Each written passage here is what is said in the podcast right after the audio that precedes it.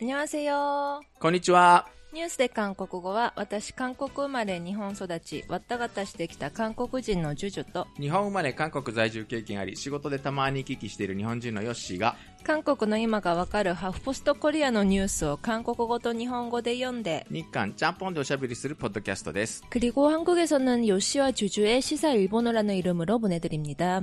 はい。今日はゲストをお迎えしております。 華やかな ええあの、いつもとは、華やかなゲストさんです。いつもとはちょっと雰囲気がだいぶ違います。えースタジオの。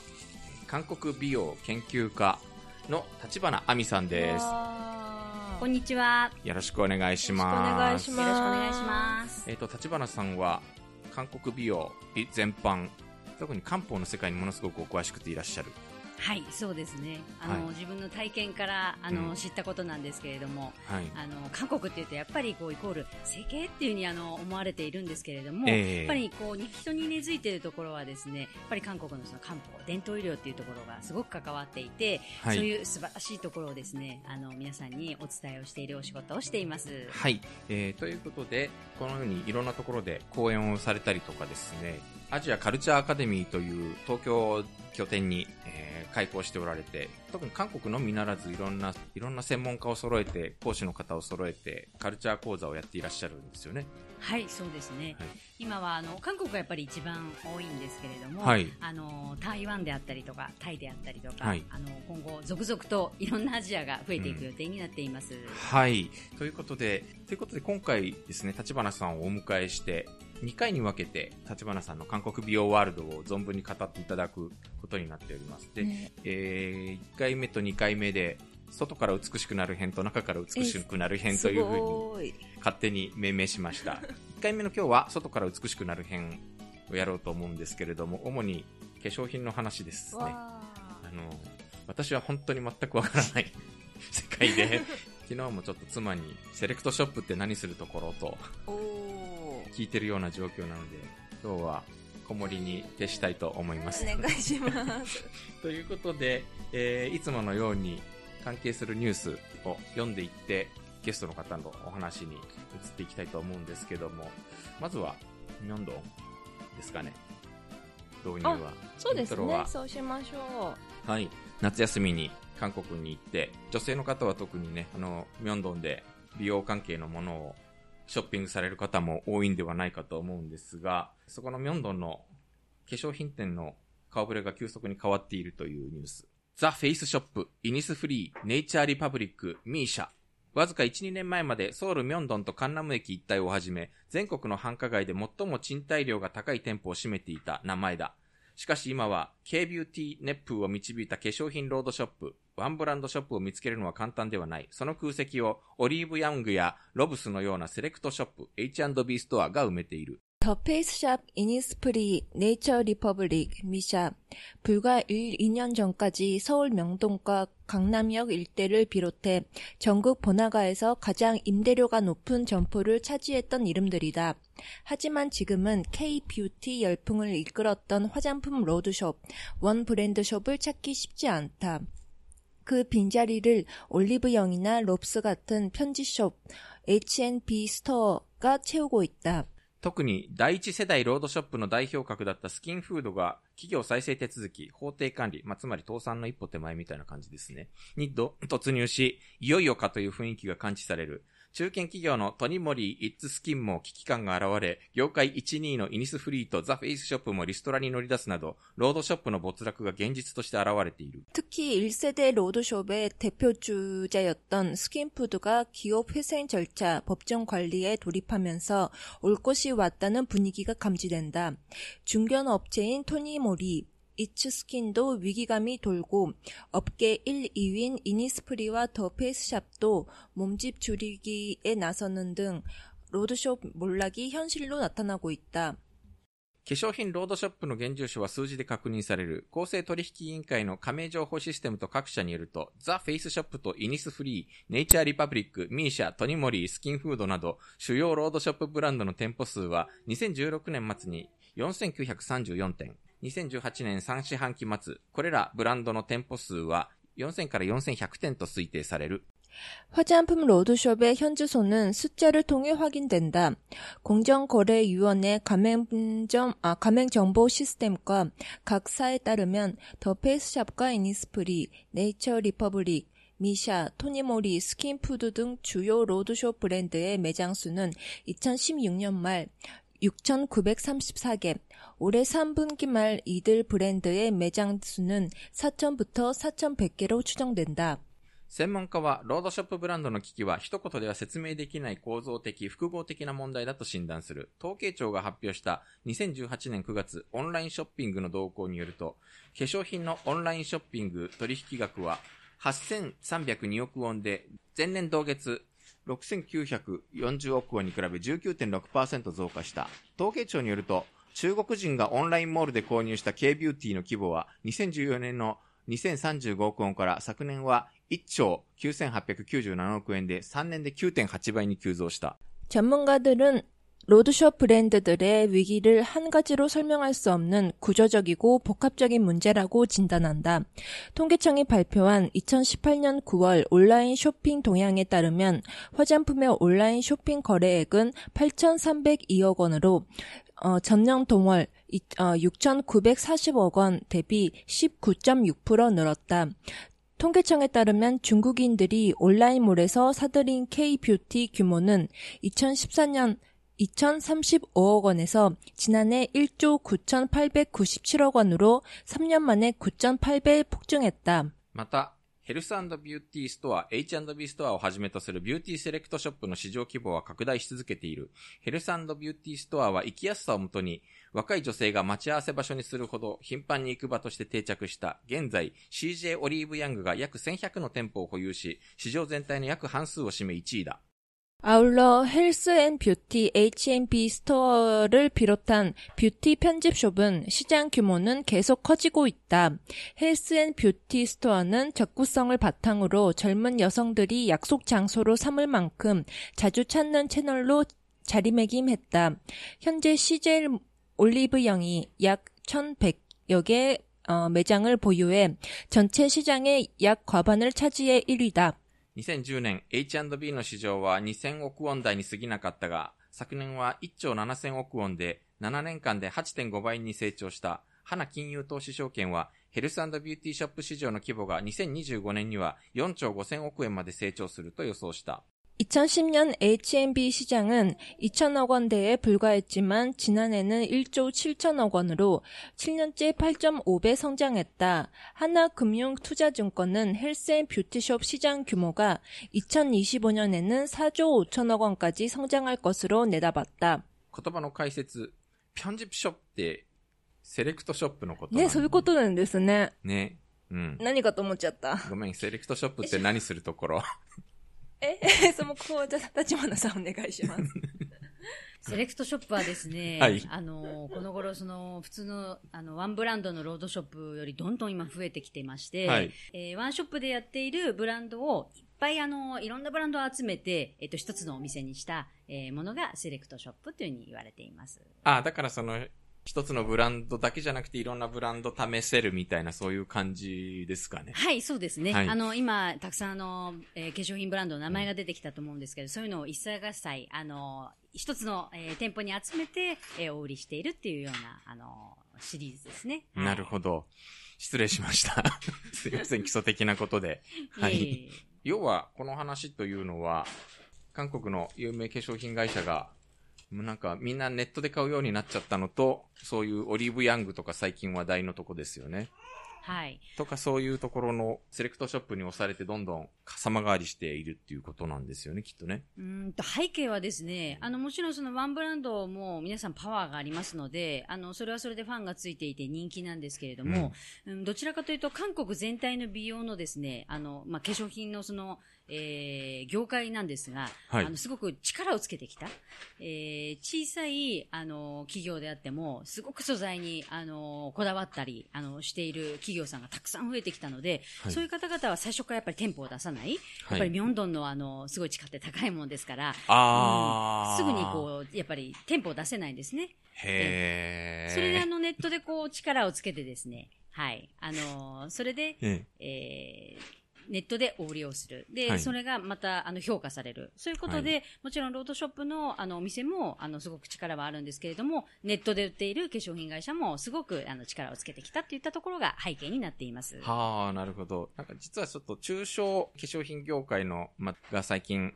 どうして盛んになってるのかっていうのは実は2本目の記事でまたえー説明するのでちょっとそこでまた解説していただきたいんですけど、はい。えーと、すいません、私が、私このぐらいでいいですか？藤さん。はーい。ブランド名が何もわからないもので。あーあ、そういうことですよね。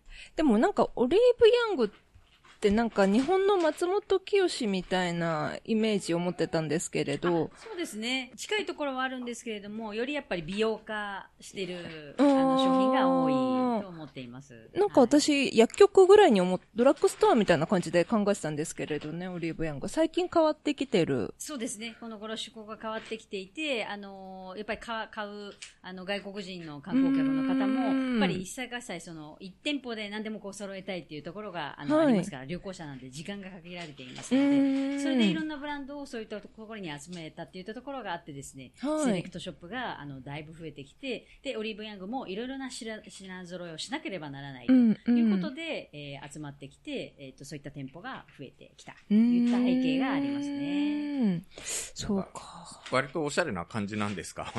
結構、あの、ね、日本人向けの観光ガイドみたいなネットの記事を見てると、割とオリーブヤングを紹介してる記事も多かったりするんだけど。そうですね。すごく、あのー魅力的ですし、あとあの、テレビで、えっ、と、有名なビューティー番組があるんですけれども、はいはいそこと、あのーこう、一緒になってですね、えええーランキングを、はいあのーやったりですね、まあ、そういった形で、こう、店舗を盛り上げてるっていったところもあります。へー。へえ。しかし、あれですね、私、スキンフードの黒糖なんちゃらを10年ぐらい愛用してるんですけれど、あね。ええ あ、黒糖スクラブかな。はい。はい。スキンフード今そんなに危険、危ないんですね。またですね、ちょっと韓国と日本のスキンフードのあの状況は全然違っておりまして、あの、日本ですとやはり、こう、えー植物とか食べ物をはい使った、あの化粧品ですよっていうふうにあのこう見せてるんですけれどもこう、うん、すごく韓国ですよっていうふうにはお売りしていないんですね。ああ、そう。はい。ですので、あの、韓国と日本はちょっと状況が、あの、違うところがありましてうん、また日本は日本で、あの、スキンフードのファンはいはい韓国コスメだから好きっていう人ももちろん中にはいるんですけれども、うんあの、そのコンセプトが好きっていうあのお客様もたくさんいらっしゃってですね、ちょっと韓国と日本では状況が違っています。なるほど。化粧品か。化粧品最近買ってない私も。うーん、そうかそうか。あの、立花さん、先ほど私少しお話ししてましたけれど、はい。あの、お化粧、メイクアップなんかもやってらっしゃるんですか？そうですね。あのー基本的には、あの、体の中からっていう、あのはい。美しくなるっていうのをやっぱり基本としてるんですけれども、ぱりどうしても、あの、それをお見せするのに、はい。やっぱりあのメイクっていうのはあの一つあの綺麗に見せる方法の一つなのかなっていうふうに思っていますので、あのまあ韓流の、えー俳優さんとか、はい。K-POP スターとかをあのちょっとメイクされているアーティストの方に直接メイク方法を教えていただいてですね、それでそれをあの同じような形で分かりやすく、えーちょっと資料にを作って、で皆さんにお教えしているっていうことを言っています。ちょっと皆さんにはあのお見せすることができないんですけれども、あのちょっとこちらにですね、ビフォーアフターのあのお写真がありますので、はいえージュジュさんにちょっとお見せしますね。これすごいですね。目の大きさが全然違う。お化粧でこんなに変わるんですね。そうなんですよ。やっぱり、あの、ビフォーアフターということで、してない時としてる時をこれ並べているんですけれども、まあちょっと、あの、そのコツっていうのが分かればですね、うーん。あの、目の大きさももちろん変わるんですけれども、目の形も、あの、ちょっと印象も変えることができますので、皆さん、あ、こういう風にメイクするんだっていうのを分かっていただいて書いていただきます。えー、受けよくこ。うメイクレッスンっていうのは、はいこう3時間も4時間もかけてうん結構やるんですけれども、えっと、そうするとやっぱりお家ではやらないですよね。はいはいはいうん。あの私のはそうではなくってやり方をしっかりお教えして、うんもう日常やっていただけるよっていうような形で、だやりたいメイクをお教えしているっていうのがあのありますのでそこがちょっとちょ特徴的かなっていうふうに思っています。やっぱり韓国コスメよく使うんですか？そうですねもうほとんどあ、本当です韓か国コスメですね。うーん。私、韓国コスメと 日本のコスメの違いがあんまりよくわからないかも。そうですね。あの、これはまた薬事法という難しい問題になっちゃうんですけれども、はい、やっぱり日本のあの、その薬事の法律と、えー、韓国の薬事の法律が、あの、違うんですね。例えば、あの、漢方で言うのであれば、えー、約、韓国では360種類の漢方が、えー、認証されてるんですけれども、日本では約その半分ぐらいになっちゃうんですね。うん、そうすると、やっぱり作るものがそれだけ日本では制限されていますから、まあ、漢方っていうその、えー、一つの分野で言うと、えっ、ー、と、そのぐらい差があるので、やっぱりなるほど。なんか韓国では、あの、漢方をよく見ますけれど、はい、日本で韓国ほど漢方を見ないのは、その薬事法の関係で認可されているものが少ないっていうのもあるんですかね？はい。あるあの、漢方化粧品で有名なブランドさんがあるんですけれども、日本でお利用しようと思ったら、まあ、こ、この、あのーえー、漢方はダメ、えー、この漢方はダメということで、どんどんやっぱりそれを抜いていってしまうと、いや、もともとの、じゃあ、その、スキンケアの良さっていうのが出せないということになっちゃうんですね。で、そうすると、同じものを、まあ、あの、だいぶ近しいものを売りたいんですけれども、売れないという決断になあの、結論になってしまうので、まあ、それで、えー、日本ではなかなか売れないといったところがあって、えー、ないですね、なかなかね。え、でも化粧品は OK なるんですか？化粧品にしちゃえば。輸入は、あの、できます。もちろんそのまま直接お送りす、はい、個人さんにお送りするっていうのはできますけれども、どこかが、あの、それを、えー、薬事法を通して買い取って、お売りするっていうのが、なかなかできないですね。あ、そうなのか。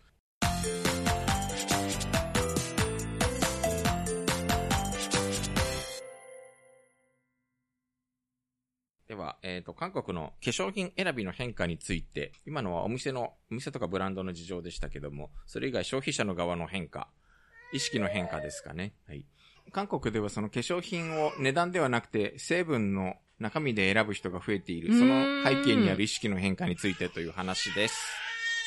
成分の話に欠かせないサービスがあります。成分中心の化粧品レビューアプリ、ファフェです。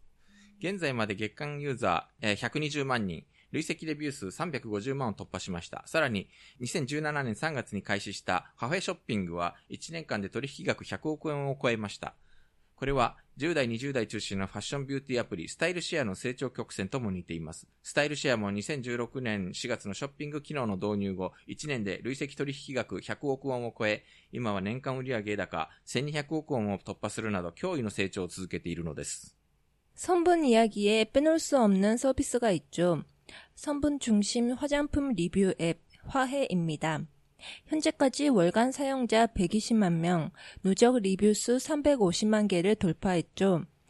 더불어 17년 9월 런칭한 화해 쇼핑은 1년 만에 거래액이 100억 원을 넘었습니다. 이는 10대, 20대 중심의 패션 뷰티 앱 스타일, 스타일쉐어의 성장 곡선과 또 유사합니다. 스타일쉐어 역시 16년 4월 쇼핑 기능 도입 후 1년 만에 누적 거래액 100억 원을 넘었고 지금은 연간 거래액 1200억 원 돌파 등 엄청난 성장세를 이어가고 있죠. 2019ビューティートレンドレポートを見ると、 成分と関連した消費者ニーズの変化を知ることができます。ショッピングで最も重要と考える要素は価格ですが、女性美容市場ゆえに、皮膚の悩みに合った製品を低価あ価格合理性よりも大切にしています。各26.9%、14.3%。特に肌の悩みに加え、使用感と成分は以前よりも気を使うトップ3要素でしょう。2019년 아, 2019년 뷰티 트렌드 리포트를 보면 성분과 관련한 소비자 니즈의 변화를 알 수 있습니다. 쇼핑에서 가장 중요한 고려 요소는 가격 같지만 여성 뷰티 시장만큼은 피부 고민에 맞는 제품을 가격 합리성보다 중요하게 생각합니다. 각 26.9%, 14.3%. 특히 피부 고민과 더불어 사용감 및 성분은 예전보다 더 신경 쓰는 톱3 요소죠.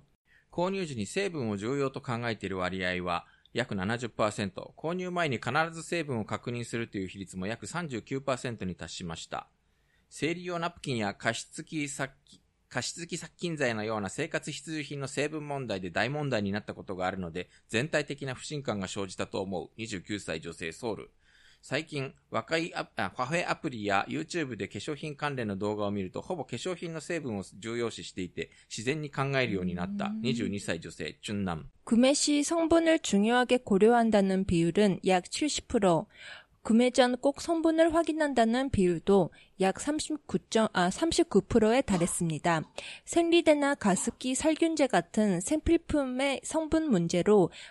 어, 한바탕 난리가 난 적이 있다 보니까 전체적인 불신이 생긴 것 같다. 29세 여성 서울. 요즘 화해 앱이나 유튜브를, 유튜브에 화장 관련된 영상을 보면 거의 화장품 성분을 중요시하고 있어서 조절러 고려하게 됐다.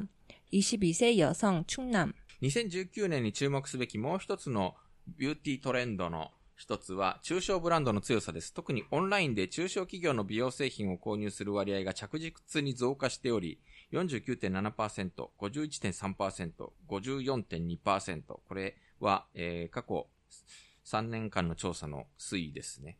このうち20代の割合が最も高い61.4%。韓国コルマ、コスメックスなど少数の製造業者が多くのブランドの化粧品を委託生産する構造のためです。これで中小ブランドも差別化された企画力さえ備えれば、いくらでも優れた品質の化粧品を委託して生産することができます。 2019년에 주목할 또 다른 뷰티 트렌드 중 하나는 중소 브랜드의 강세거든요. 특히 온라인에서 중소기업 뷰티 제품을 구매하는 비율이 꾸준히 증가하고 있고 49.7%, 51.3%, 54.2%, 이 중 20대의 비중이 가장 높습니다. 61.4%. 한국 콜막, 코스맥스 등 소수 제조업체가 수많은 브랜드의 화장품을 위탁 생산하는 구조기 때문이죠. 이에 중소 브랜드도 차별화된 기획력만 갖춘다면 얼마든지 우수한 품질의 화장품을 위탁해서 생산할 수 있습니다. カフェアプリを通じて天然成分の化粧品が必要になった消費者が、 アイソイのような天然成分専門の中小ブランドを知って購入したり、カフェアプリで注意成分として表示される原料を最初から除外することも増え、成分に問題のない中小ブランドのコスパの高い化粧品を好むのです。 화해 앱을 통해 천연 성분 화장품의 니즈가 생긴 소비자들이 아이소이와 같은 천연 성분 전문 중소 브랜드를 알고 구매하게 되거나 아예 화해 앱에서 주, 아, 주의 성분으로 표시될 만한 원료를 제외하는 경우도 늘면서 성분 문제 없는 중소 브랜드의 가성비 높은 화장품을 선호하는 거죠. ということで、過失殺菌剤とかあありましたですね。あと、かわいそうでしたうんね。あと生、あのーせ生理ナプキンに有害物質が含まれてると言って、はいはいはいはいあの返品騒動がね2018年末ぐらいに大規模にうんうん大騒ぎになったことはいもありまして、だからそういったこともあって、化粧品は肌につけるものだだけうにん。何が入ってるのかにと特に敏感になってるという。で、それをみんなその、ファヘっていうアプリで検索して、えー事前に調べて買うようになったという消費者側の意識の変化ということですね、この記事は。なんか私自分の意識の低さを思い知らされます。はあ。値段？えでもなんかさっきの一本目の方でもそうでしたけれど、立花さんに改めてお伺いしたいのが、中小企業の化粧品があの人気っていうことですけど、例えばどういうブランドが、なんか私でも知ってそうなところ、何か有名なのって思いつくのはありますか？そうですね。それの走りがやっぱり最後に出てきたアイソイさん。アイソイ。はい。アイソイさんはドイツのあのハーブ化粧品のあの会社さんと韓国の化粧品会社があの研究をして作ったあのブランドなんですね。で、実はここは最初にあの店舗を出したのはミョンドではなかったんですね。うん。あの、イデの方にあの出しまして、それであの小さく始めたんですけれども、だんだんやっぱりあの成分がいいということで人気になって、あのそのアイソイファンっていうのができたといったところになります。へーそこからやっぱりですね、あの他のブランドも、あの、自分たちもできるんじゃないかと。あ、見たことあるアイソイ、これか。はい。そそうなんですね。それでだんだんそういったあの、ちょっと、えー、大型には作らないんですけれども、いいものをあのしっかり売っていこうという、あの、で、それがまあ消費者とのまたニーズにも、あの、あったといったところがあってですね、はい。そういった、あの、業界が今盛り上がってるっていったところですね。へえ、そうなんですね。立花さんもよく、あれですか、韓国コスメ買いに韓国に行くんですか？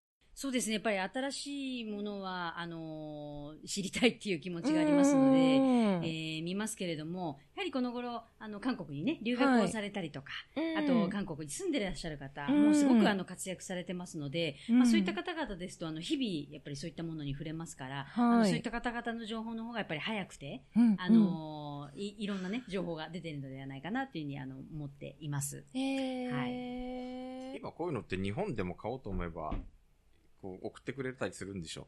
そうでもないんですか？え、それはですね、日本のあの、また、あの、通販のサイトと一緒で、韓国もやっぱりあの、こ国内に、あの、寄るというところがやっぱりあの、多いですから、はあはい、なかなか、あの、海外に送るっていうのは難しい状あ況になってそうますね。なんですね。じゃあやっぱりはいなんか、韓国のこの製品が欲しいとか言うと、病院行かなきゃいけない。そうですね。あの、ですので、もう、韓国の化粧品は上陸をするか、あの、しないといけないので、そうするとやっぱりさっきお話しした薬事の問題が、あの、あー来てくるっていったところになりますね。ああ、なるほど。はい。え立花さん、最近お気に入りというか注目しているコスメブランドありますか？はい。これはあの、ちょっと地方のブランドなんですけれども、ラジェニーさんとという、あの、ブランドがありまして、ラジェニさん？はい。とそれがですね、うん実はまあ、あのーご存知かもしれないですけど、ちょっと数年前にこう、えー、ノーベル賞、あのー成分ということで、EGF っていう、あの、うん成分が、すごく人気になったんですね。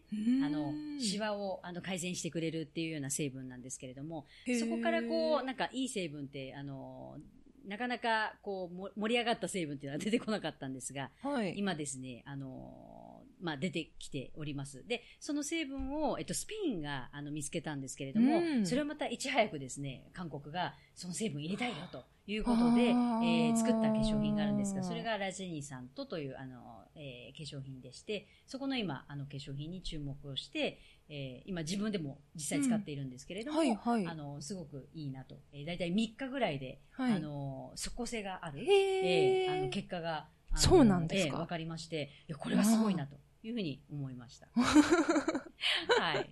韓国でこんなに化粧品が盛り上がったのっていつ以来ですかね？なんか私はなんかやっぱり BB クリームあたりをこう、ああ。なんか、あれって10年ぐらい前でしたっけ？もうちょっと前かな。10年以上前ですね。10年以上前ですね15年前ぐらい。うんはい。なんかあれが、あの名前を聞くようになってからなんとなくか、え、韓国に化粧品を買いに行くのかという、なるほど、うん、なんかそういうイメージ、ということに気づいたというか、確かにその前は安いっていう感じだけでしたよね、うん韓国コスメって。うんそれが BB クリームからは安い、そして、あの、品品質がいいみたいな風になりましたよね。うんうんうんうんうんあの、BB クリームまたちょっと話すと長くなるんですけれども。いや、いいですよ、全は然い。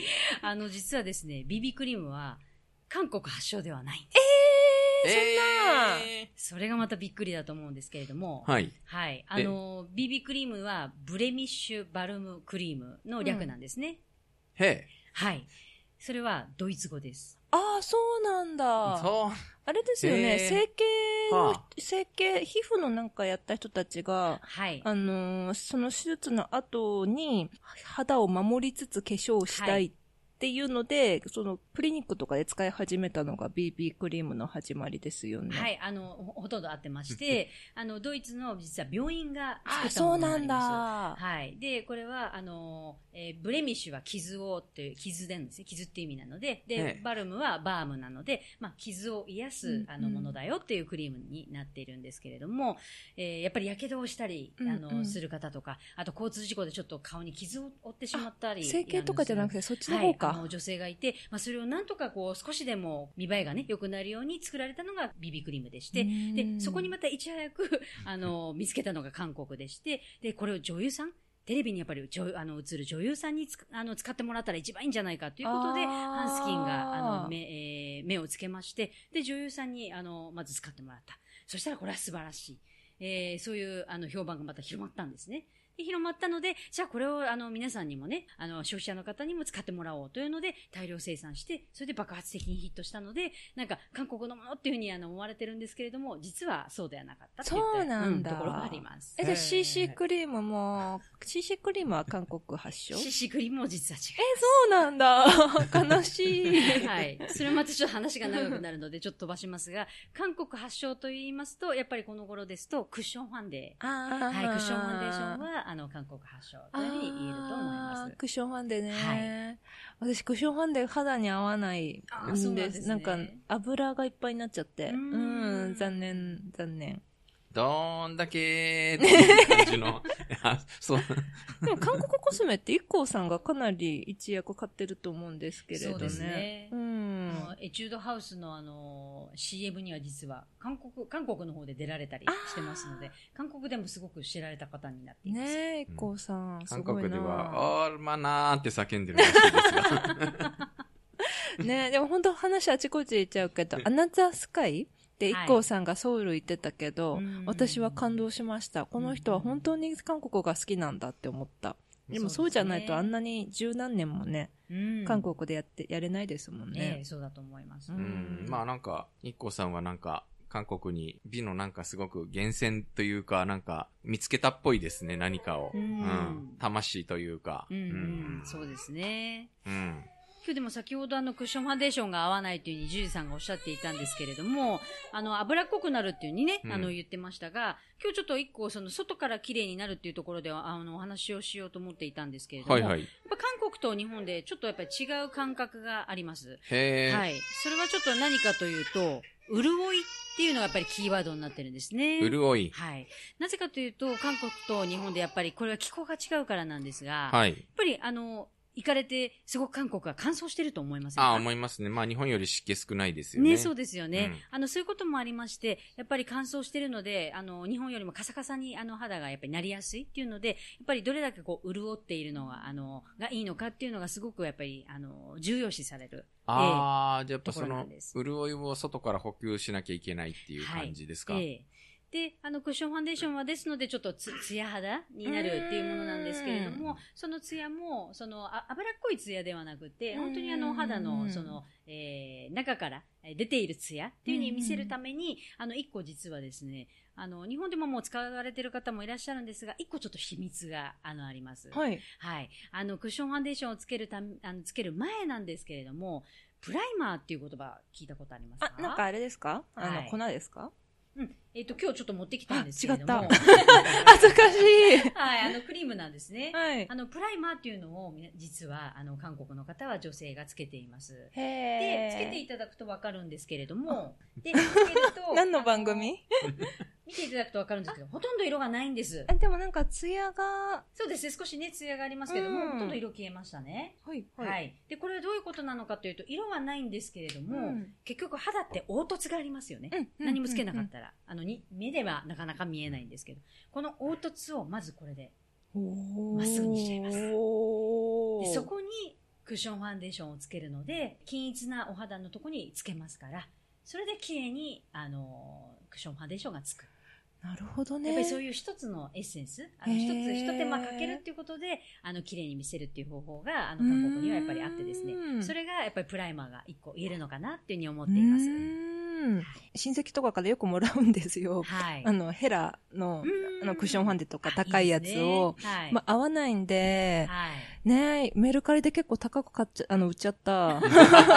もったいなかったかも。そっか、プライ特にヘラはですね、あの、す水耕ファンデと呼ばれていまして。そうなの。1200円で売っちゃった。はい安かったかも。安いですね。あの、他のブランドよりもよりピカピカします。なので、もしかしたら、あの、ちょっとお肌にね、あの、うんちょっとピカピカすぎちゃったなって思ったのかもしれないそうですね。そう、そうなんですよ。はいうん。えそれはなんか下処理が悪い、下処理というか。そう、下処理が悪かったって話ですよ下処理が悪かったというね。話だったのかな。ちょっといやー、私いつからこんなに化粧しなくなったんだろう。今すごく反省してる。うん。で、一手間をかけるっていうのが、あの、ちょっと日本の感覚と韓国のあの感覚で違うのかなっていうふうにはね。はいやっぱり、やっぱり気候が違うから同じものを日本で使っても、韓国であったものが日本で合うとは限らないっていうことなんですね。そうですね。ねはいそうなんだねうーん。であともう一個言うとしたら、あの、今日一つ挙げたいのがピーリングですね。ピーリングは聞いたことありますよね。ピーリングは自分でもやりました。ははいい。やっぱりあの年齢、もう20代前半から、あの、ターンオーバーって言いまして、お肌がこう生まれ変わるのが28日周期だって言われてるんですけど、それがどんどん実は遅れていくんですね。ほうで、遅れていくと、やっぱりそれだけ肌のその代謝が悪くなりますから、やっぱり、あの、いらないものまで、あうんの、肌に付着したままになっている。うんそうすると、いろいろトラブルも起きる。えー化粧も乗りにくくなる。いろんな問題が起きてくるんですね。うんで、それを防いでくれるっていうのがピーリングになります。あ、今おっしゃってるピーリングはお化粧品のピーリングですか？それともあの、韓国の皮膚科でやってくれるピーリングの、あの、方ですか？自分で作れる、ああ自分で使える。使える方ですね方ですうね。ーええん。はい。あの、なるほどそれを、まあ、やることによって、えーお肌の、あの、なんていうんですかね、いらないものを、うん。あの取り除くことによって、えーそうすると、先ほど、えー言ったそのスキンケアをまずやって、うん。で、プライマー塗って、クッションファンデーション塗ると、えーお肌が、まあ、綺麗に、えー見えると。まあ、そういうやっぱり努力を、あのー韓国の方はしてるんじゃないかなというふうに思っています。うん、今日は私完全にアウェーなので、なんか 抜け、えー。抜けた質問ばっかりしますけれど、なんか昔から韓国の女性は肌が綺麗だよというふうに、ね、あの、うん一般的なイメージとしてああり言われますよねていましたけれど、私、あれってキムチ効果と、あと、ニキビ1個できるだけでもすぐに皮膚科に行くからだと思ってるんですけれど。そうですね。一個ニキビできて、あの、皮膚科行くのは多分アナウンサーの方とか。あ、でも結構普通の子でも行って、はいえで、え潰す、潰してもらうんですよね、ね皮膚科でね。はい。日本は、うん、ニキビ潰しちゃダメって言うけど、うん韓国人はそそこを潰しに行きますよね、はい皮膚科で。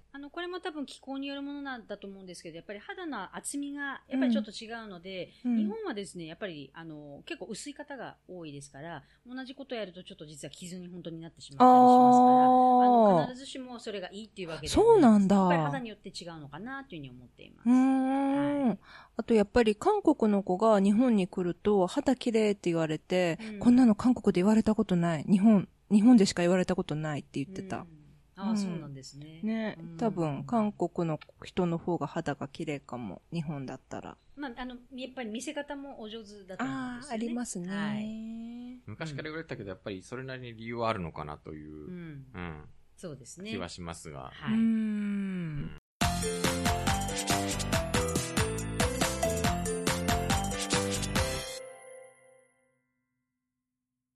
3番目またなんかちょっと化粧品業界事情っぽい話なんですけども、今なんか、あ、これね？そう、あの、韓国20代女性が熱狂しているうんうん。グローバルビューティーセレクトショップセフォラが韓国の店舗展開予定を確定した。セフォラコリア代表取締役キム・ドンジュは10月24日、ソウル、カンナム区、パルナスモールに国内初の店舗を開くと15日午前発表した。セフォラは今回の進出を通じて、 韓国内消費者に海外のブランド、美容ブランドを紹介し、韓国ビューティーブランドを体験する機会を提供する見通しだ。 글로벌 뷰티 편집숍 세포라가 국내 매장 개점 일- 일정을 확정했다. 세포라 코리아 대표이사 김동준은 오는 어, 10월 24일 서울 강남구 파르나스몰에 국내 첫 매장을 연다고 15일 오전 밝혔다. 세포라는 이번 진출을 통해 국내 소비자들에게 해외 뷰티 브랜드를 소개하고 국내 뷰티 브랜드 역시 경험할 기회를 제공할 전망이다. ベンジャミン・ウィショー、セフォラアジア社長は、ビューティートレンドをリードする韓国市場にセフォラを紹介することになり、非常にときめいて嬉しい。韓国はアジアで最もダイナミックな市場の一つに数えられる。セフォラは単純な流通チャンネルを超え、国内外の美容トレンドが交流する通路の役割を実行すると期待している、と伝えた。 벤자민 비쇼 세포라 아시아 사장은 뷰티 트렌드를 선도하는 한국 시장에 세포라를 소개하게 돼 매우 설레고 기쁘다. 한국은 아시아에서 가장 역동적인 시장 중 하나로 손꼽힌다. 세포라가 단순한 유통 채널을 넘어 국내외 뷰티 브랜드가 교류하는 통로 역할을 수행하는 것으로 기대된다. 라고 전했다. セフォラコリアではセフォラ独占ブランドだけでなく、セフォラが独自開発したブランドであるセフォラコレクションなどが販売される予定だ。また、店舗内のビューティーアドバイザーはすべてのブランドを網羅するビューティーコンサルティングサービスを提供する。 세포라 코리아에서는 세포라 독점 브랜드뿐만 아니라 세포라 자체의 개발 브랜드인 세포라 컬렉션 등이 판매될 예정이다. 또한 매장 내 뷰티 어드바이저 는 모든 브랜드를 아우르는 뷰티 컨설팅 서비스를 제공한다. 547平米、165坪規模の韓国初の店舗はサムソンドンパルナスモールに入店する予定だ。また、セフォラコリアはパルナスモール店を皮切りに2020年までにソウル市内にオンラインストアを含む6つの店、2022年までに13店舗を開く計画だ。セフォラは LVMH グループが運営するビューティーセレクトショップで全世界33カ国に進出している。 547 160m 165평 규모의 국내 첫 매장은 삼성동 파르나스몰에 입점 예정이다. 또 세포라 코리아는 파르나스 몰점을 시작으로 2020년까지 서울 내 온라인 스토어를 포함한 6개 매장, 2020년까지는 13개 매장을 열 계획이다. 세포라는 LVMH 그룹이 운영하는 뷰티 편집숍으로 전 세계 33개국에 진출해 있다. え、てか、セプラって、あれなんですね。私、アメリカのものだと思ってたら、フランスなんですね。日本はなんか、あったみたいですね。もうなんか撤退しちゃったらしい。銀座に2000年頃にあったっええて書いてあった。うんで、なんか、韓国20代女性たちはブルーボトルと並んで、セフォラ進出に湧いているらしいですよあーセフォラね、アメリカ行くといっぱいありますよね、セフォラ。うーん。セフォラとオリーブヤングの違いは何ってちょっと昨日。ね、私も今ね、セフォラ、セフォラにそんなに熱狂する理由って何って。でデパート、デパートのコスメショップでよくないって思ったんですけれど。あれかなあの、セフォラ独特独自のブランドがあるから？どうなんですかね、立花さん。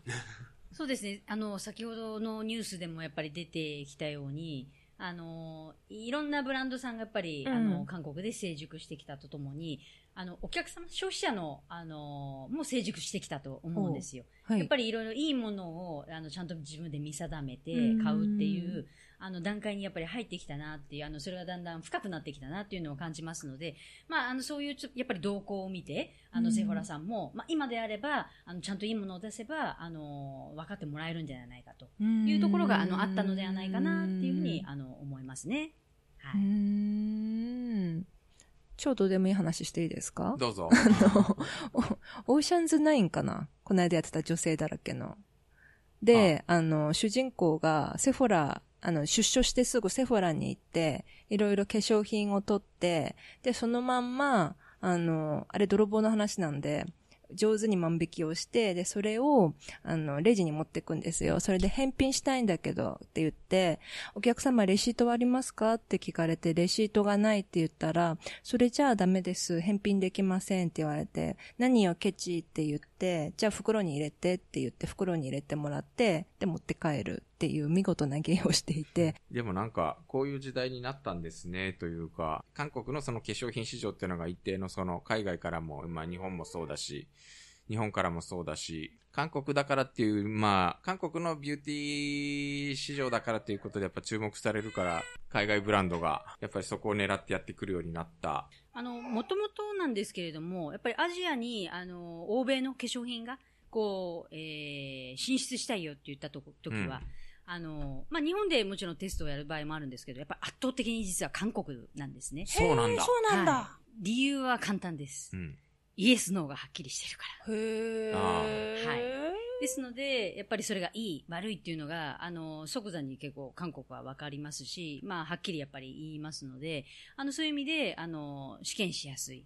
えーそれで、まあ、韓国がよしとなれば、あの、アジアに展開しますしダメっていうことであれば、なかなか展開、あの、また再度考えるっていったところがありますので、テスト国に結構選ばれることが多いんですね。確かに日本だと、うん、なんかいい気がするけれど、うん、ダメな気もとか言っちゃいそそうですね。う んあと、こう、なんか相手の背景を思って、こう思いやりの、あの、こう、結果をこうつけてしまうみたいなところがやっぱり日本人はありますので、そこはちょっと民族的な違いがあるのではないかなと思い、そういうところをやっぱり欧米の方は、あのうん、いいのではないかということでテスト国にすることがやっぱり多いです。はいえーなんかちょっと最近化粧品本当に買ってないんですけれど、そういう人たちに、あの、最近韓国に行くとしたら何買えばいいですか？はい。それもね、よく聞かれるんですね。何を買ったらいいですか、うん。やっぱりそれって、あのーね、あと、この後の、その体の話でも出てきますけど、やっぱり皆さん一人一人違うと思うんですね。ねで、ただちょっとやっぱり一個言えるのかなと思うんですけど、先ほどその、えー気候、はいはい。まあ、環境のことについてもちょっとお話をしたんですけれども、ややっぱ、り韓国って、あの、すごく乾燥してますよね。うんで乾燥、日本より乾燥しているので、やっぱり潤いっていうところをあの重要視していますから、あの、最後につけるクリーム。クリームに対するやっぱりあの情熱ってやっぱりすごく高いんですよ。なので、あの研究はやっぱりたくさん進んでいますから、何か一つ買うっていうことであれば、あの、たくさんいいクリーム、潤うクリームが、あの、たくさんありますので、あのクリームを買ったらどうかっていうのはよくうん言います。へえ、そうか。帰りにね、化粧品買って帰ろうかなって気になりますね。池袋で買いみたいね、な。池袋。うん、え、あんまり日本のコスメは使わないですか？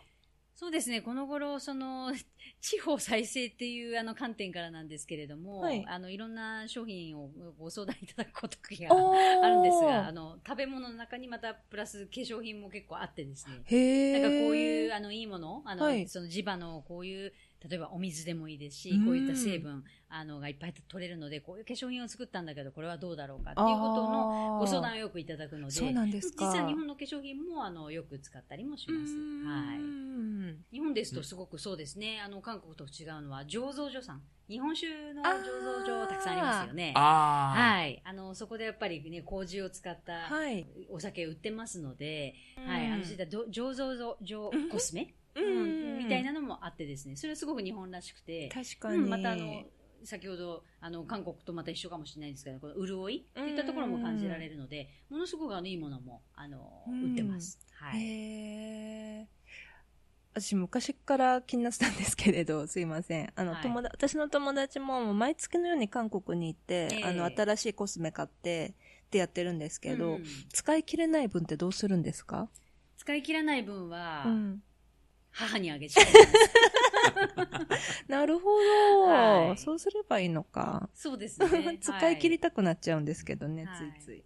まあ、あと、やっぱり、あの、いろんなもの使いたいよっていう女性たちがいらっしゃいますので、あの、使ったものをではないんですけど、うんあまあ、新しい段階で皆さんにお回ししたりとか、はい、使ってもらって、はて感想をお聞きしたりとか、そういうこともしてます。はなるほどなるね。ほど。また、トンチンカンな質問しますが、あの、私のような男性は、男性が化粧をするとしたら、どんなニーズ、えーどんな必要があって、どんなものを使えばいいでしょうか？い。あの、男性はですね、もう韓国では実は夏は、まあ、日焼けしないということで、日焼け止めクリームはもちろんなんですけど、はい。夏は結構もう BB クリーム。えつけてる男性はたくさんい一ます。般男性もですか？男性もですか、え、はい。アイドルじゃなくて？いえ、男性がです。男性も、はい。どうして？夏？夏ですね。日焼け止めに？はい、あの、日焼け止めも兼ねてっていうところと、あとやっぱり、その、つるんとしたお肌っていうのが、あの、相手に、あの、いい印象を与えるっていったところがありますので、あの、そうですね、美容クリニックで実は男性がいるのは、大体ニキビ跡の、うん。その、あの、ゴツゴツを、あの、治すために美容クリニック行かれる方がやっぱりたくさんいらっしゃるんですね。へはい。ですので、やっぱりその、の、つるっとしたお肌っていうのが、やっぱり、あの、重要視されますから、ビビクリームを塗られてる方もたくさんいらっしゃいます。よしさんやってみます？どんだけー と叫んでみたくなる。ただ、あの、男性やっぱり髭剃りしますよね。はいはいで、髭剃りしてやっぱりそれってすごくお肌に負担がかかってるので、あの、まあ、化粧水もしくは乳液、うん、あの、やるっていうのは、あの、その、よろしいのかなというふうに私は思います。はー、え、ヨッシーさんなんかやってます？全。然。え、でもなんか、あの、なんか、ローションとかは塗ってます？いや、全然。マジで？私、お肌もともと結構綺麗な人なんです。あ、確かに。うんえー、そう、うちの夫も何も塗んないんですよ。あそうなんですねんなんで男の人たちって、ねって思ってたけれど。うん、先ほど、あのー出てきたブランドの中の一つに、イニスフリーという、うん。あの、すごく有名ブランドがあるんですけれども、BB そこはもう完全、クリーム使ってあの、ます方面ということで、男性の、あの、スキンケアがあ、あるんですか。って。いますので、結構その、ね、日本人の観光客で自分も買うんですけれども、まあ、彼氏にとか旦那さんにっていうので、イニスフリーの方面を買う方もこの頃は増えてきています。へー、はい。いや、やっぱり日本だと男性化粧品っていうと髪の毛か、ね髪の毛、まあ髪の毛か、うんちょっとき、ちょっと気取ってる人は香水みたいな感じが中心で、あんまりこう、スキンケアの方ってね、なくはないんだけれど、ね多分、いや、多分大手化粧品会社もなんか、そういうところを攻略しようとしては失敗しみたいな歴史の繰り返しだったと思うんだよね。あそれを言うとですね、うん。全世界の男性化粧品の売り上げの5分の1うん。は韓国の男性。へー、すごーい。どんだけ本当ですね。人口から考えたらこれとんでもないとんでもい。ないですね。はい。そうなのか。そうなんだ。そんだけ男性も肌の見た目に気を使うということだったのか。そうなんですね。衝撃。なるほど。はい。日本女性たちが韓国アイドルに熱狂するわけですね。違うか。ねえ。いや、でもさ、なんか一般の人もってことですもんね。そえ、でも確かに最近の20代の男の子たちの肌が綺麗で若いっていいなって思ってたけれど、それだけじゃないんですね。そうですね。もう男性も努力する時代に韓国は入ってきてるかなっていうふうに思います。ちょっとヨッシーさん一緒に努力しましょう。私も頑張る。う。じゃあ俺も頑張るよ。とりあえず何を、とりあえず、じゃあちょっと次行った時はミョンドンでオリーブヤングを回って、男性化粧品を。イニスフリーだそうですよイニス。フリーですか？わかりました。いやはや。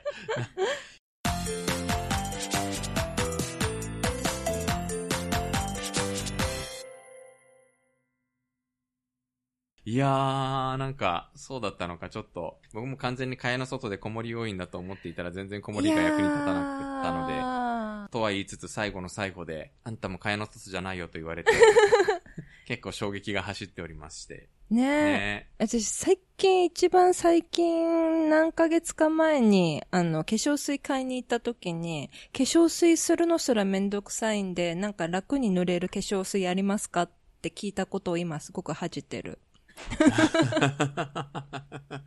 まあなんか、次女さんはバリバリ、バリバリキャリア志向な時は、やっぱり化粧はあんまり時間かけたくない的なことを考えたりしてたんですかね？あ昔、あ、でも化粧してましたよ、さすがに。ああうん。さすがにしてました。うん。働いて。多分その使っていてわかると思うんですけれども、はい化粧品、化粧水とクリームって言ったら、うんぱり化粧水は水分ですよね。はい。で、クリームはやっぱり油分を感じますよね。はい。でそれがやっぱり一緒になってるってなかなか難しいことでして、全部やっぱり一緒っていうのはな、なかなかですね、これが作るのももちろん難しいですし、やっぱり役割も違ってきちゃうので、あの水分のもの、水分のものはやっぱりちょっと別々のもの使っていただきたいな2っていう回も塗るのめんどくさい。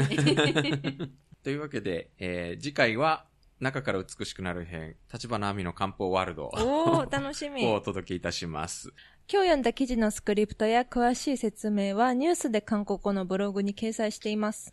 Twitter、Facebook ページ、Instagram もあります。フォローしてください。公式ホームページで全てリンクしてあります。リクエストもお待ちしています。それでは오늘은이만마치겠습니다 さよなら 안녕히 계세요.